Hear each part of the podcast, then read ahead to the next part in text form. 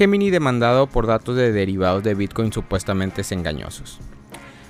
El SFTC ha anunciado una nueva demanda contra Gemini Exchange en Nueva York. La agencia acusó a la criptoplataforma de proporcionar información engañosa para poder obtener permisos para lanzar el primer contrato de futuros de Bitcoin con sede en Estados Unidos. Gemini está acusada de proporcionar información falsa entre fechas de julio y diciembre del 2017 sobre cómo evitaría potencialmente la manipulación de precios de Bitcoin para los derivados que la empresa buscaba proporcionar. La CFTC espera obtener multas de Gemini. También busca imponer prohibiciones temporales a los futuros procesos de registro y negociación de la empresa. Los documentos de la demanda afirman los préstamos de activos digitales, particularmente los no garantizados o a tasas bajas o inferiores a los del mercado, podrían reducir el costo de capital de los comerciantes y el costo de la conducta manipuladora, y por lo tanto socavar potencialmente una supuesta justificación de por qué el contrato de futuros de Bitcoin no era fácilmente susceptibles de manipulación. Gemini ha estado generando bastante controversia últimamente. Los fundadores de la bolsa, Cameron y Tyler, anunciaron recientemente que debido al cripto invierno que están convencidos de que se avecina y al hecho de que los precios de todas las criptomonedas más importantes del mundo continúan cayendo, la compañía despedirá aproximadamente 10% de su personal, reduciendo así un número de empleados de aproximadamente 1000 a 900. Dado que la compañía cerró sus oficinas fiscales en Nueva York, los fundadores dicen que todas las discusiones sobre sus despidos se realizarán a través de Zoom. En un memorándum en su sitio web, Gemini explicó. Con este fin, le hemos pedido a los líderes de equipos que se aseguren de que se centren solo en los productos que son críticos para nuestra misión y evalúen si su equipo tiene el tamaño adecuado para las condiciones actuales y turbulentas del mercado que probablemente persistirán por algún tiempo. Hoy es un día difícil, pero que hará que Gemini sea mejor a largo plazo. Las restricciones es la madre de la innovación y los tiempos difíciles son una función forzada para el enfoque, que es fundamental para el éxito de cualquier startup. La caída regular de los precios de las criptomonedas parecen estar afectando también a otros intercambios y empresas basadas en criptomonedas. Recientemente, Coinbase anunció que a pesar de los planes para expandir su equipo en gran medida a lo largo del 2022, la compañía ahora se tomará un descanso de todos los procedimientos de contratación, aunque no se ha tomado medidas para despedir a ningún empleado actual.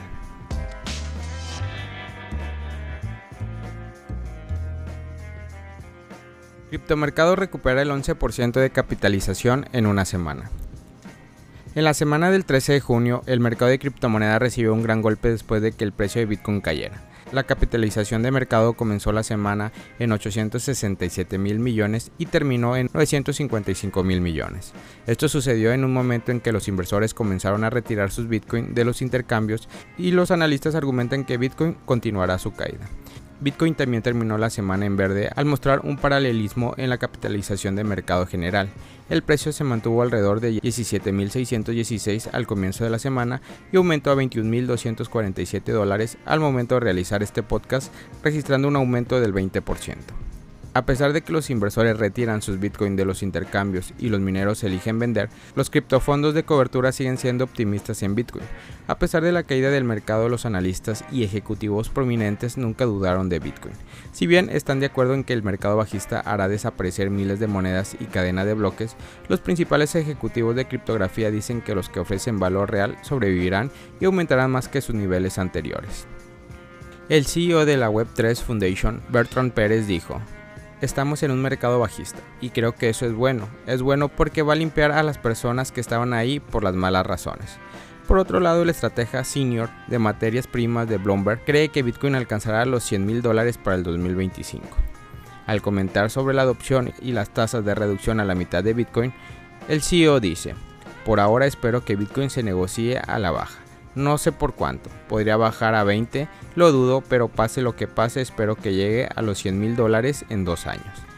La destacada fuente de noticias Forbes también tomó a Bitcoin como una realidad a largo plazo y argumenta que puede resolver la creciente desigualdad de ingresos proporcionados, propiedad y precios adecuados.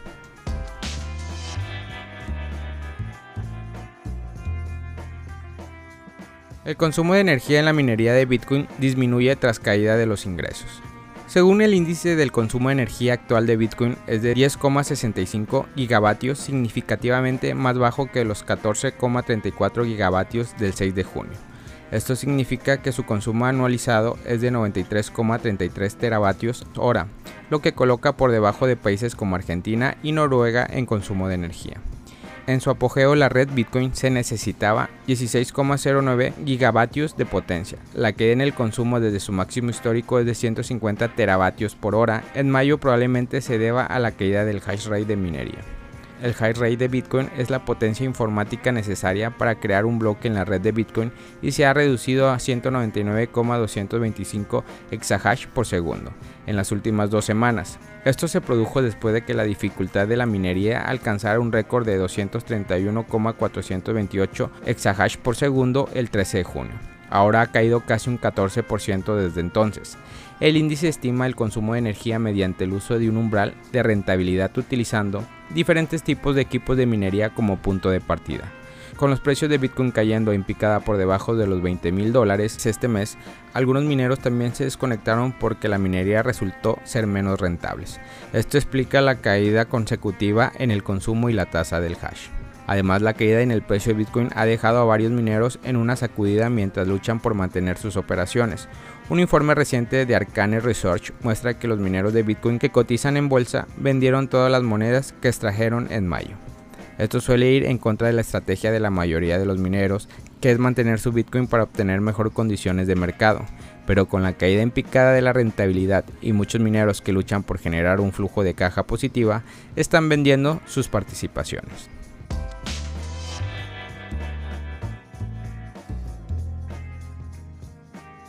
Ripple podría irse de Estados Unidos. Brad Garlinghouse, CEO de Ripple, dijo en la conferencia tecnológica Collison que si pierde la demanda contra la Comisión de Bolsa y Valores, se irán de los Estados Unidos. Si perdemos nuestro caso con la SEC, nos iremos de los Estados Unidos por completo.